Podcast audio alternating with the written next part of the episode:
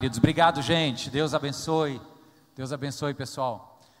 Amados irmãos, conforme prometido, falamos na semana passada, está conosco um pastor convidado, que muito nos alegra a presença deles aqui. E eu vou passar a palavra para o Kes, que é quem de fato vai apresentá-lo. Eu havia chamado o Carlinhos Queiroz para estar com a gente, que ele é de casa, né? Para fazer a apresentação, mas aí ele não pôde vir. O Kes tem, tem conduzido aqui o pastor Valdir nas diversas atividades por Fortaleza. Eu queria só fazer menção antes da sua esposa Cileda conosco. Deus te abençoe, querida. Da irmã Núbia, que está aqui, e da Dayana. Eu acho que a Dayana. Ah, está aqui.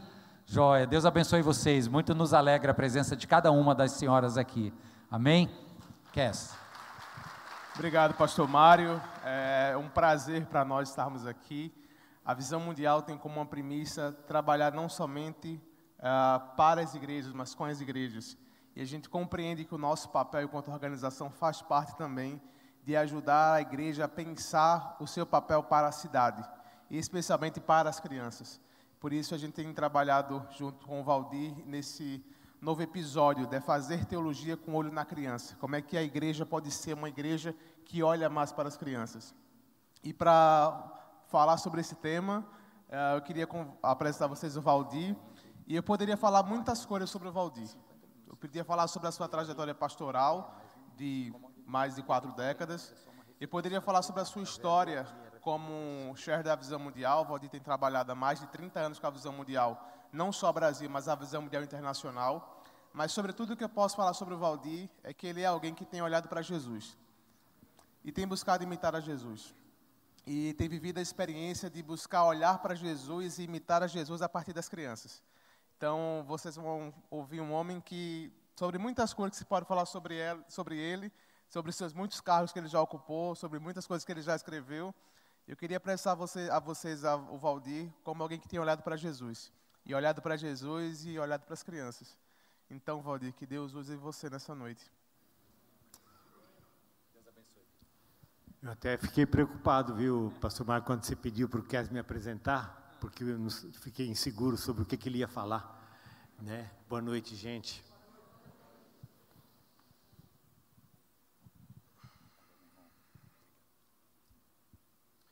É, quando ela entrou, é, quando ela entrou no quarto naquela noite, ela sentou na cama é, e soltou um suspiro, é, um suspiro muito profundo, um suspiro, um suspiro doído. O, o esposo já estava na, na cama. Ela olhou para ele, ele olhou para ela.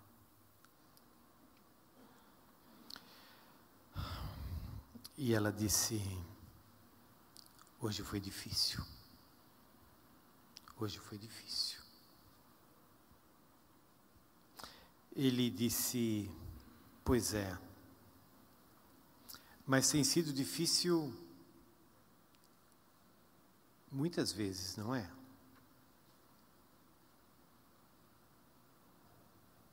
A gente tem sete netos.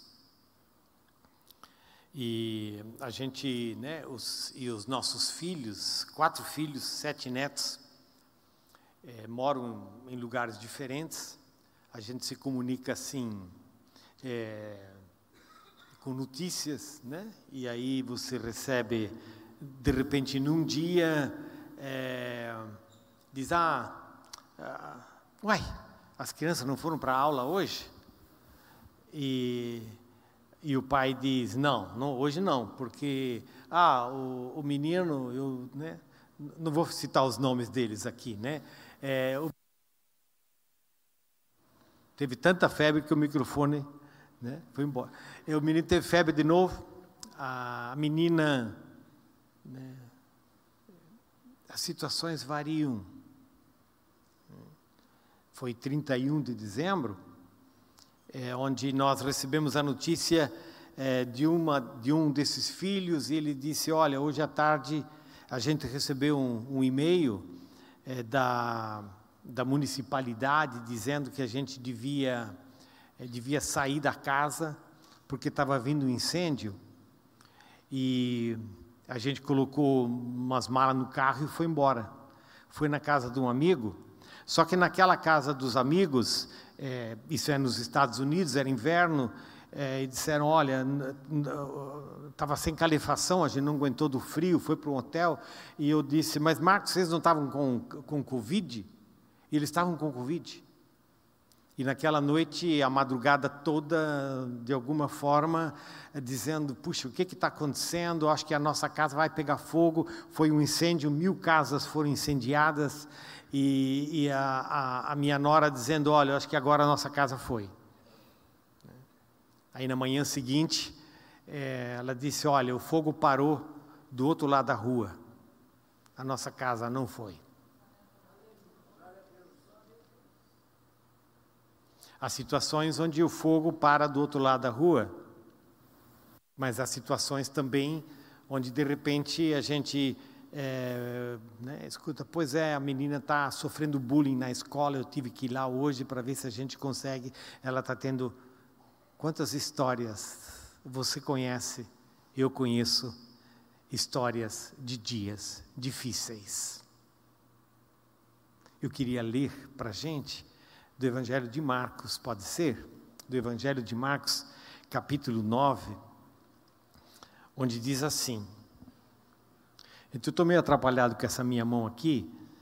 É, não é o que você pensou, que era que o velhinho caiu, tal, alguma coisa assim. Era só é uma cirurgia, mas já está bastante cicatrizada, mas eu ainda tenho que né, terça-feira eu tiro os pontos, tá bem? Tá tudo bem. Então eu já estou conseguindo segurar isso daqui. Não fica preocupado o celular, não vou deixar cair, né? É, porque eu imagino eu sentado aí dizendo o que que deu na mão desse homem. Né? Então assim você já sabe, é uma cirurgia. Não vou tirar esse negócio porque a cirurgia é, é meio feia, né? Aquele negócio com ponto ainda. Marcos, pode ser? Marcos capítulo 9, os versículos 14 seguintes. Diz assim: Quando eles se aproximaram dos outros discípulos, viram numerosa multidão ao redor deles e os escribas discutindo com eles. E logo toda a multidão, ao ver Jesus, ficou surpresa e correndo até ele o saudava. Então Jesus perguntou: O que é que vocês estão discutindo com eles? E um do meio da multidão respondeu: Mestre, eu trouxe até o Senhor o meu filho, que está possuído de um espírito imundo, e este, sempre que se aposta dele, lança-o por terra, e ele espuma, range os dentes e vai definhando. Pedi aos seus discípulos que o expulsassem, mas eles não puderam. Então Jesus exclamou: Ó oh, gente incrédula, até quando estarei com vocês? Até quando terei de suportá-los? Tragam o menino até aqui. E eles o trouxeram. Quando ele viu Jesus, o espírito imediatamente agitou o menino com violência e, caindo ele por terra, revolvia-se, espumando. Jesus perguntou ao pai do menino: Há quanto tempo isso está acontecendo com ele? O pai respondeu: desde a infância. E muitas vezes o tem lançado no fogo e na água para o matar. Mas se o Senhor pode fazer alguma coisa, tenha compaixão de nós e ajude-nos. Ao que Jesus respondeu: Se o Senhor pode, tudo é possível ao que crê. E imediatamente o pai do menino exclamou: Eu creio, ajuda-me na minha falta de fé. Vendo Jesus que muita gente estava se reunindo, repreendeu o espírito imundo, dizendo-lhe: Espírito mudo e surdo, eu ordeno a você, saia deste menino e nunca mais entre nele. E ele, gritando e agitando muito, saiu, deixando-o como se estivesse morto, a ponto de muitos dizerem: morreu. Mas Jesus, tomando-o pela mão, o ergueu e ele se levantou. Quando Jesus entrou em casa, os seus discípulos lhe perguntaram em particular por que nós não pudemos expulsá-lo. Jesus respondeu: esse tipo de espírito só pode ser expulso por meio da oração.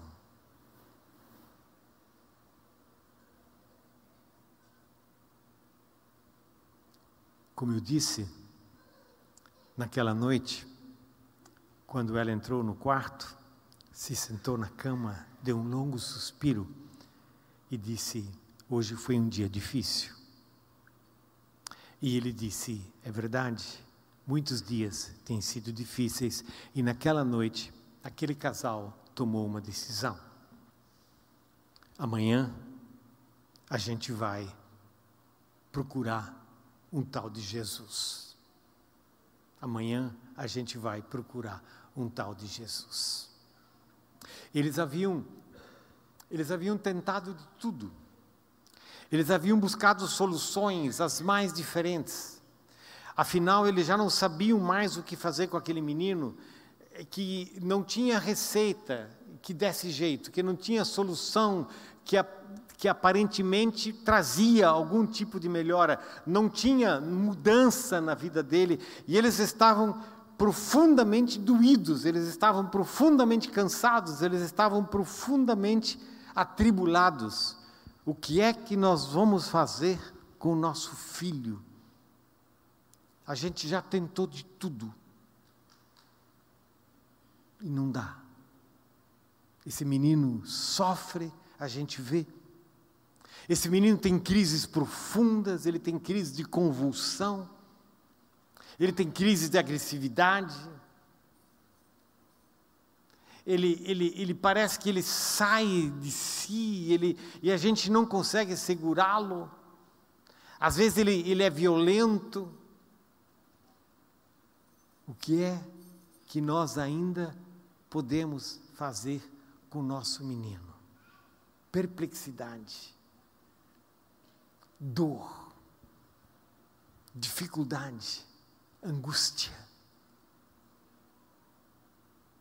Assim como vários dos pais, das mães, desses dessas crianças que foram atacadas, como você orou, não é, pastor Mário?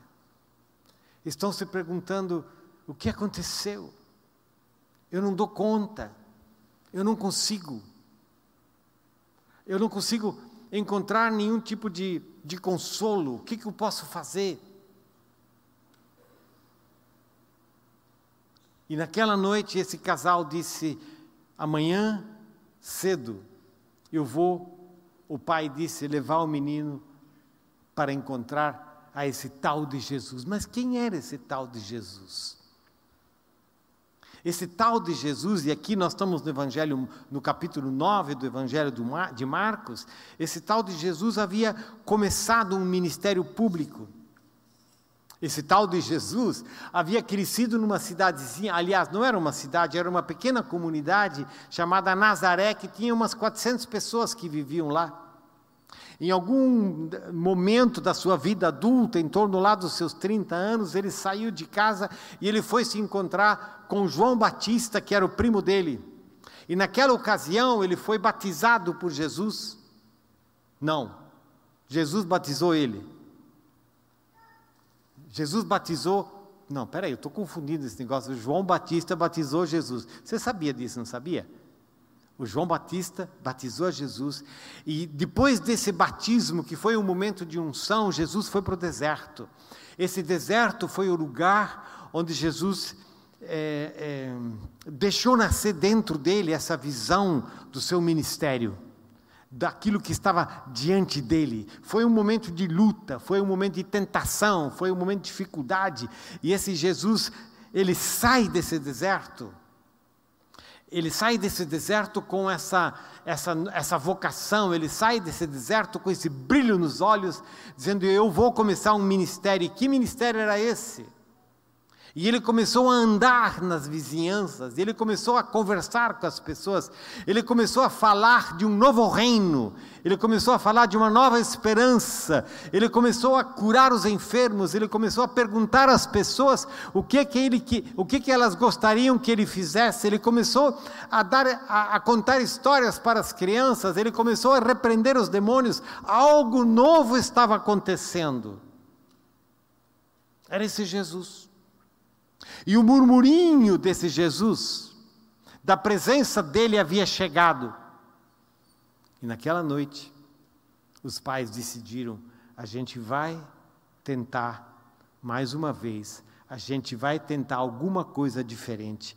Eu vou levar esse menino para encontrar a Jesus. Pois não é que no dia seguinte, quando ele foi tentar encontrar Jesus não deu certo.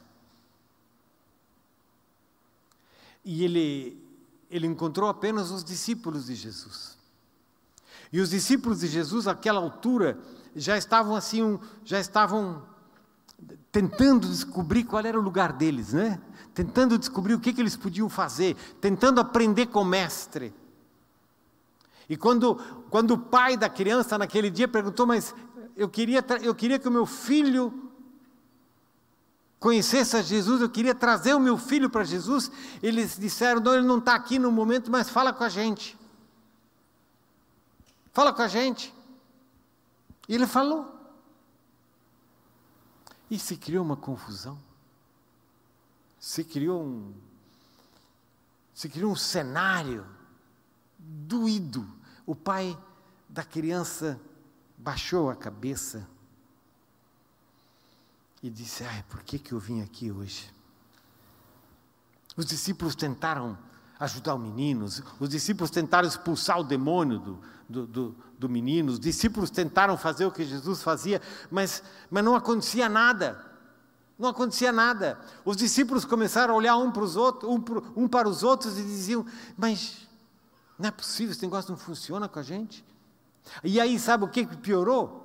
Eram os fariseus. Os fariseus era, aquele, era uma turma que eram os, os, os, entendidos da época, os teólogos né, da época, aqueles que estavam perto observando. E eles come, começou uma discussão, gente. Os discípulos começaram a discutir com, com os fariseus, os fariseus com os discípulos, aquele pai do menino ali parado, cabisbaixo, olhando para o menino dele. E dizendo: Ah, não, de novo? De novo? De novo nada? De novo nenhuma indicação de melhora? De novo uma outra frustração? De novo uma outra dor? De novo? Eu não aguento mais, como é que eu vou levar esse menino para casa? E a mãe desse menino. Esse é o cenário. Essa é a história. Essa é a história de ontem e é a história de hoje. É a história de tantos pais que de repente dizem: Eu não sei mais o que fazer com esse menino. Eu já tentei de tudo com essa minha filha. Essa é a história de tantos pais, de tantas mães, que já tentaram, que buscaram, e que não conseguiram nenhum tipo de, de, de novidade, nenhum tipo de, de, de saúde, nenhum tipo de restauração para os filhos, para as filhas. Nós, essa é a nossa realidade de pais e de mães preocupados, preocupados, não sabendo o que fazer com os filhos, aliás, não sabendo se pode deixar os filhos na escola e o que pode acontecer, não sabendo se troca de terapeuta, porque o terapeuta e o, o a terapeuta que tem no momento não está conseguindo chegar no coração da criança não sabendo se troca de escola porque naquela escola a criança já não quer mais, não quer mais ir lá na escola. Quantos são os pais e as mães que vivem esse, essa situação, esse drama? Não só de pais e de mães, de comunidades.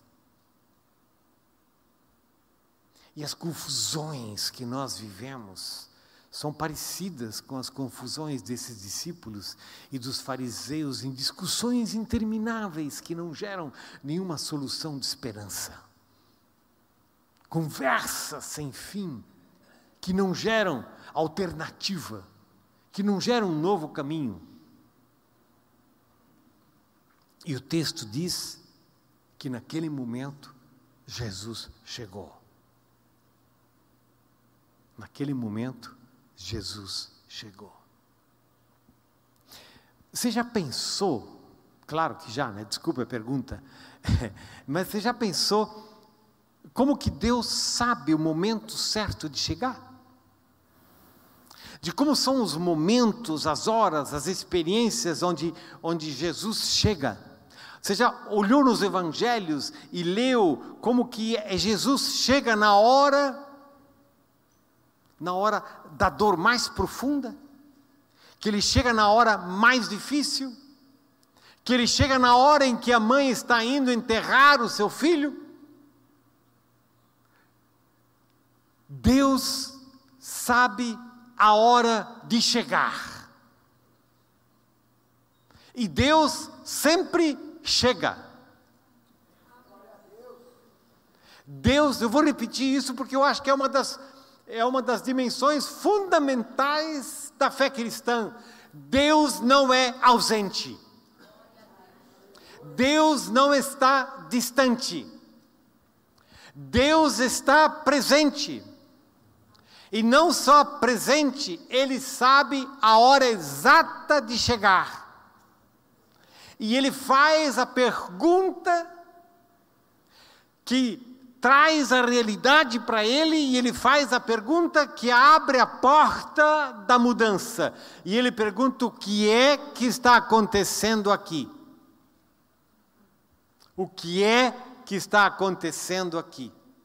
Deus não tem medo das nossas confusões, Deus não tem medo das nossas atrapalhações, Deus não, não, não se escandaliza, por assim dizer, com as nossas com as nossas complexificações da vida, com as nossas confusões da vida, ele pergunta: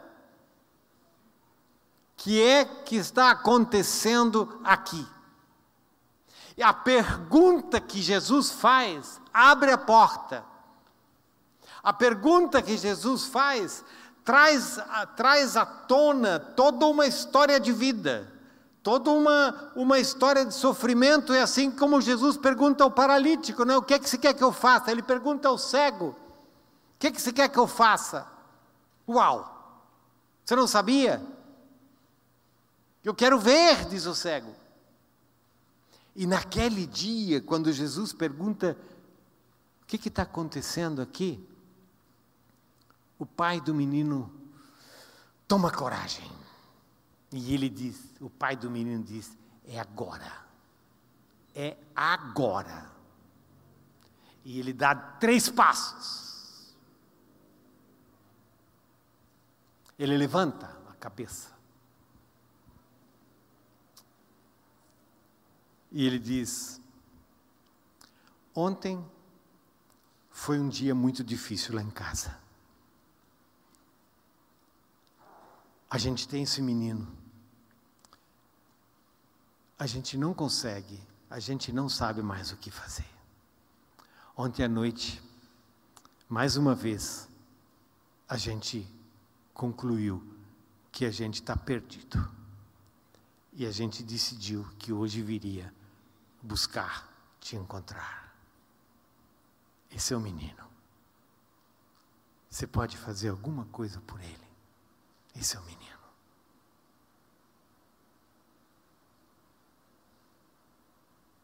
Você consegue imaginar o rosto de Jesus mudando de direção do Pai? Você consegue imaginar Jesus que começou olhando para aquela discussão dos discípulos com os fariseus e olhando para para o Pai, escutando Pai dizendo do seu menino mas você consegue imaginar os olhos de Jesus e Jesus se virando para o menino? Olhando para o menino, pondo a mão na cabeça dele.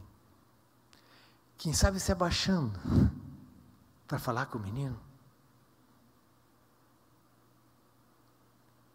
E Jesus olha nos olhos do menino e vê essa tristeza profunda. E Jesus levanta a cabeça para o pai e pergunta: então, o que está acontecendo? E o pai fala o que você ouviu, está no texto. O pai diz: Ah, a gente de fato está muito perdido. A gente não sabe. A gente sabe o que acontece, mas a gente sabe que esse menino ele tem convulsões. A gente sabe que esse menino, é, é por momentos, ele, ele, ele começa a espumar. Tem, ele, tem, ele tem crises profundas. É, é, ele, a, gente, a gente não sabe, a gente não entende. A gente já buscou tanta ajuda e tem gente que já, ai, já foi tanto chá que nos receitaram.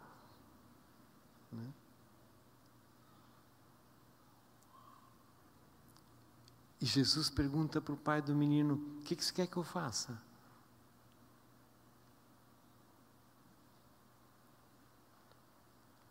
Eu gosto muito da resposta do pai do menino. Ah, quem sabe você diz, nossa, como é que ele pode? Mas eu sabe porque eu gosto muito dessa resposta? Porque o pai do menino diz: Olha, eu trouxe ele aqui para ver se o senhor podia ajudar, né? O senhor pode fazer alguma coisa? Você pode fazer alguma coisa com o menino? Você gosta? Da, eu, eu gosto, eu gosto dessa palavra do pai do menino que, sabe, ele, ele, ele não tem assim tanta certeza, né? Eu não sei se você é uma das pessoas que também não tem tanta certeza, né? Que já tentou tanto, que já está tão desanimado, que já está tão desacossoado, que já está tão desesperançado, que já não consegue mais fazer nenhuma afirmação. Jesus olha para o pai do menino e diz: Como é que é? O que, que se disse? Pode repetir? O pai do menino busca o ar, né? suspira e diz: Ah, pois é, eu trouxe o menino aqui porque eu queria ver se o senhor podia fazer alguma coisa com ele. O senhor pode? E Jesus diz: Poder eu posso, você quer? Poder eu posso, você quer? E o texto é, é, interessante como essas coisas acontecem com Jesus, não é verdade? Olha, olha o, que, o, o que diz o texto. Vendo Jesus, que muita gente estava se reunindo, estava uma, dando uma muvuca, repreendeu o espírito imundo, dizendo-lhe: Espírito mudo e surdo, eu ordeno a você, saia deste menino e nunca mais entre nele. E ele gritando e agitando muito, saiu, deixando como se estivesse morto, a ponto de muitos dizerem: morreu, morreu, morreu.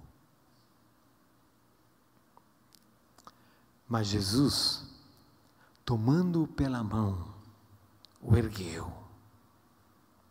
E ele se levantou. Vamos para o final daquele dia? Vamos para o final daquele dia, quando o pai está voltando para casa? E vamos falar numa linguagem nossa e dizer quando, quando o pai abre o portão da casa, naquele dia com o menino, segura o menino, segurando o menino pela mão, a mãe que passou o dia com, com taquicardia, por assim dizer, a mãe que passou o dia dizendo: o que, que vai acontecer? Como é que esse menino vai voltar? O que que eu, eu, eu, eu, eu não aguento ficar aqui. A mãe que passou o dia assim, escuta o barulho do portão que se abre. E ela num gesto meio automático, não é? Ela, ela tira aquele avental dela e joga aquele avental e sai para encontrar o menino. Você consegue imaginar comigo os olhares que se encontram quando a mãe olha para aquele menino, naquele dia? A mãe olha para o menino e ela começa a chorar. E ela corre em direção ao menino. E ela abraça o menino. E ela diz: Meu filho.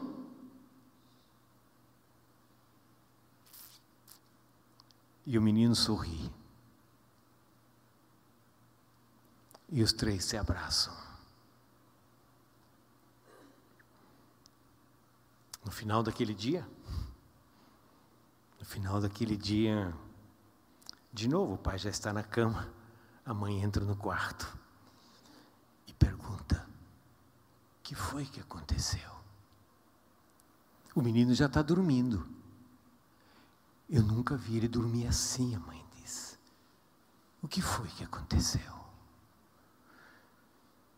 E o pai começa a contar a história.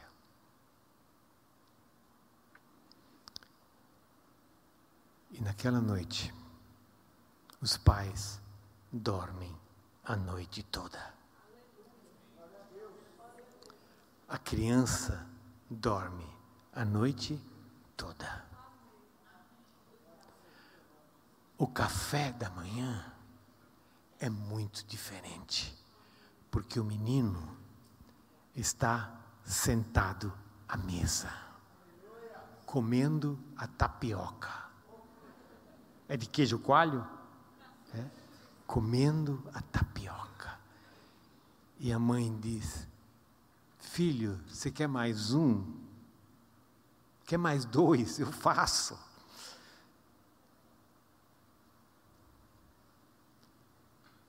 E ela chora de novo. Porque este meu filho estava morto e reviveu. É uma outra imagem? Esse meu filho estava morto e reviveu. A história desse texto é uma história de encontro com as dores da vida. A história desse texto é a descrição de uma família com crises, com necessidades, com doença, a história desse texto é a história da nossa vida, das nossas perplexidades, das nossas dores e dos momentos onde nós mesmos não sabemos o que fazer. Às vezes com os filhos, às vezes com os pais, às vezes com os vizinhos, às vezes com o trabalho, às vezes, às vezes há tantas coisas onde nós também, como a mãe, naquela noite senta e suspira e diz: "Hoje foi muito difícil". Esse texto é a história. É a nossa história, é a tua história, é a minha história, é a história de milhares e milhares e milhões de crianças que vivem assim, perplexas, perdidas, convulsas, enfermas, cansadas, desorientadas. A história desse texto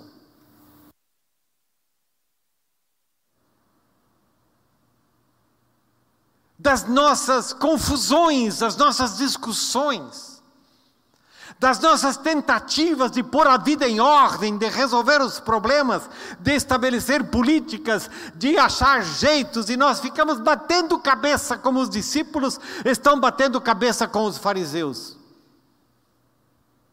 Nós fazemos parte dessa geração que Jesus diz, geração incrédula nós somos assim parte dessa sociedade incrédula que vive com os seus problemas sem resolvê-los, batendo cabeça, em argumentos sem fim, em discussões raivosas, em cancelamentos. Nós fazemos parte dessa sociedade que não consegue dar um outro horizonte para os nossos filhos, para os nossos meninos, para as nossas meninas, aliás, não consegue dar um novo horizonte nem para a nossa própria vida. E no final daquele dia, os discípulos perguntam para Jesus: então, Jesus, fala com, fala com a gente que esse negócio não funciona conosco. E Jesus diz: não vai funcionar mesmo. Não vai funcionar vocês acham que vão resolver esses problemas desses, dessas crianças batendo boca com os fariseus? entrando nesses grupos de WhatsApp para ficar agredindo quem não concorda? Vocês acham que vão resolver o problema da vida e da complexidade, das dificuldades e das convulsões e das dores, agredindo um grupo ao outro, dentro e fora das igrejas? Não! Esse texto nos diz. Porque esse, essa dor, ela só encontra resposta na oração. Há um outro texto que diz no jejum. No jejum, que é? No jejum e na oração. Que é que é essa esse jejum, que é esse esvaziamento das suas próprias capacidades, esvaziamento das suas próprias soluções, esvaziamento das suas próprias discussões, esvaziamento das suas próprias verdades. A oração que é esse, esse olhar para os céus, esses braços que se abrem para Deus em busca dessa presença de Deus, dessa chegada de Deus, dessa escuta de Deus, e mesmo que essa escuta de Deus seja tão balbuciante como foi a daquele pai, Senhor, eu creio, ajuda-me na minha falta de fé.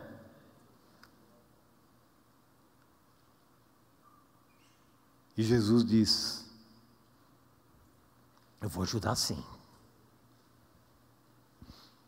Sem a presença de Jesus, sem a presença de Jesus, sem o toque de Jesus,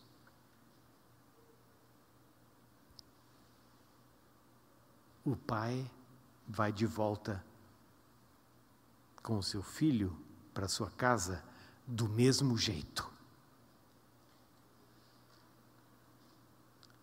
É no encontro com Jesus que nasce uma nova esperança. É no encontro com Jesus que acontece cura. É no encontro com Jesus que acontece restauração de vida. E quando Jesus levanta aquele menino, que os outros pensavam que havia morrido. Jesus levanta aquele menino, olha para ele, sorri. E o menino sorri de volta. Num outro texto onde Jesus, do endemoniado Gerazeno, diz que o, o endemoniado Gerazeno estava sentado aos pés de Jesus, vestido em perfeito juízo. Eu acho fantástico essa descrição, não é? Esse menino que de repente está de volta à sua identidade, à sua dignidade, à sua liberdade como menino. Agora ele é um menino como Deus gosta. Agora ele é um menino como os meninos e as meninas devem ser. Agora ele é um filho, como os pais esperam, porque Jesus o levantou. Deus sabe das nossas dores. Deus sabe das nossas confusões. Deus sabe das nossas discussões estéreis, dentro e fora da igreja. Deus sabe. Mas Deus sabe também chegar. E Ele chega no lugar certo. Ele chega na hora certa. Você escuta a sua pergunta?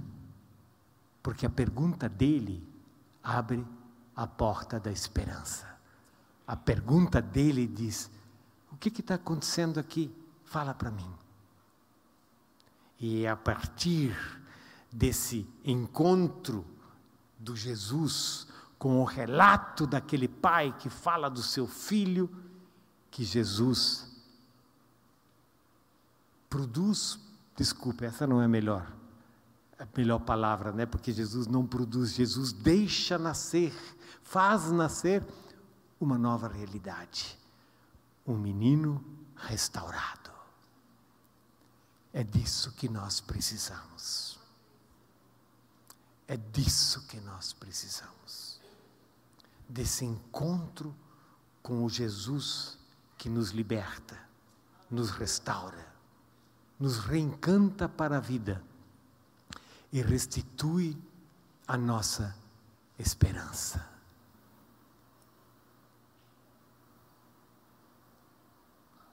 Você e eu, como discípulos desse Jesus, por vezes estamos tão perdidos, não é? Trocamos as mãos pelos pés, os pés pelas mãos, e o que tiver para trocar, a gente troca, né? E a gente pergunta, e pode perguntar, por que, que não está? Por, que, que, por que, que não está funcionando com a gente? O que está acontecendo? E Jesus diz, então, eu queria dizer que vocês precisam aprender a jejuar e orar, esvaziar-se de si mesmo e aprender a levantar as mãos aos céus, para que assim vocês recebam a autoridade de Deus. E eu, disse diz Jesus, quero dar essa autoridade para vocês. E isso, disso os evangelhos nos falam em Mateus 28, quando ele diz que vai nos dar essa autoridade. Essa igreja pode ter essa autoridade, tem essa autoridade. Deseja essa autoridade? Deseja essa autoridade? A autoridade da restauração, a autoridade da cura, a autoridade do amor, a autoridade que pronuncia em nome de Jesus: levanta-te e anda. Pois eu, diz Jesus, faço novas todas as coisas.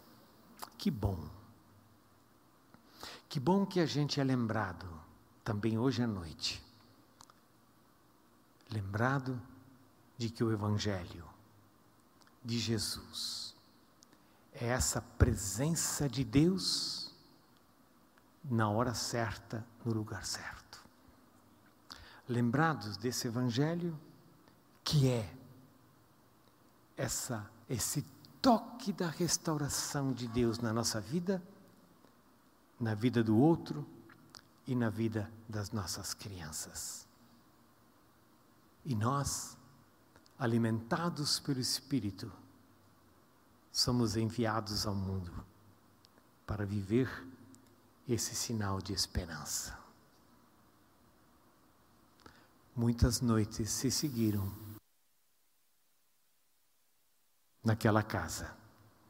Noites em que os pais voltavam a olhar um para o outro para dizer: o nosso filho está diferente. Vamos seguir a esse Jesus. Podemos dizer com eles: vamos seguir a esse Jesus?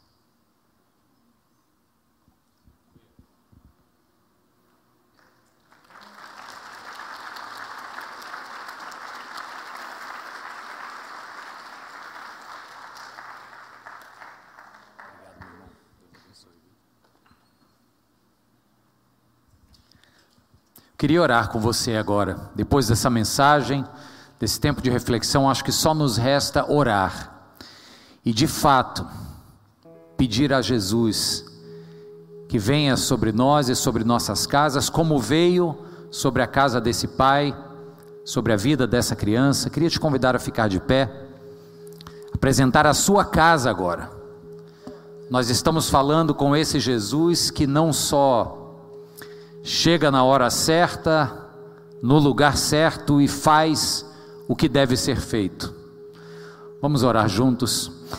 Deus querido, nós somos tão privilegiados, Senhor, em poder ouvir uma mensagem dessa e entender que este Jesus sobre quem ouvimos é aquele a quem chamamos de nosso Deus, nosso Senhor, dono das nossas vidas.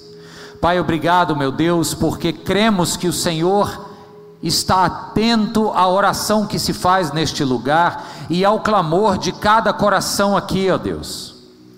Portanto, Deus, nós continuamos clamando a Ti, que venha sobre nossos lares, continue cuidando, Senhor, das nossas vidas, da dinâmica de cada família aqui, Senhor, da saúde dos nossos filhos, tanto física como emocional. Deus, tu és o dono da nossa casa, Senhor, e é a ti que nós clamamos. Obrigado, Jesus, porque podemos orar a um Deus que ouve e que vê. Louvado seja o teu nome. Obrigado, meu Deus, pela vida do Valdir, pela equipe da Visão Mundial aqui conosco por esse trabalho tão precioso, Pai, de cuidado com as nossas crianças, especialmente com aquelas que vivem em condições menos favoráveis do que as nossas. Nós pedimos, Deus, que tu continues derramando generosamente provisão material, provisão, Senhor, espiritual, para que esta obra continue caminhando, Deus, e dando muitos frutos. Nós oramos como igreja agradecidos em nome de Jesus. Amém. Amém, irmãos.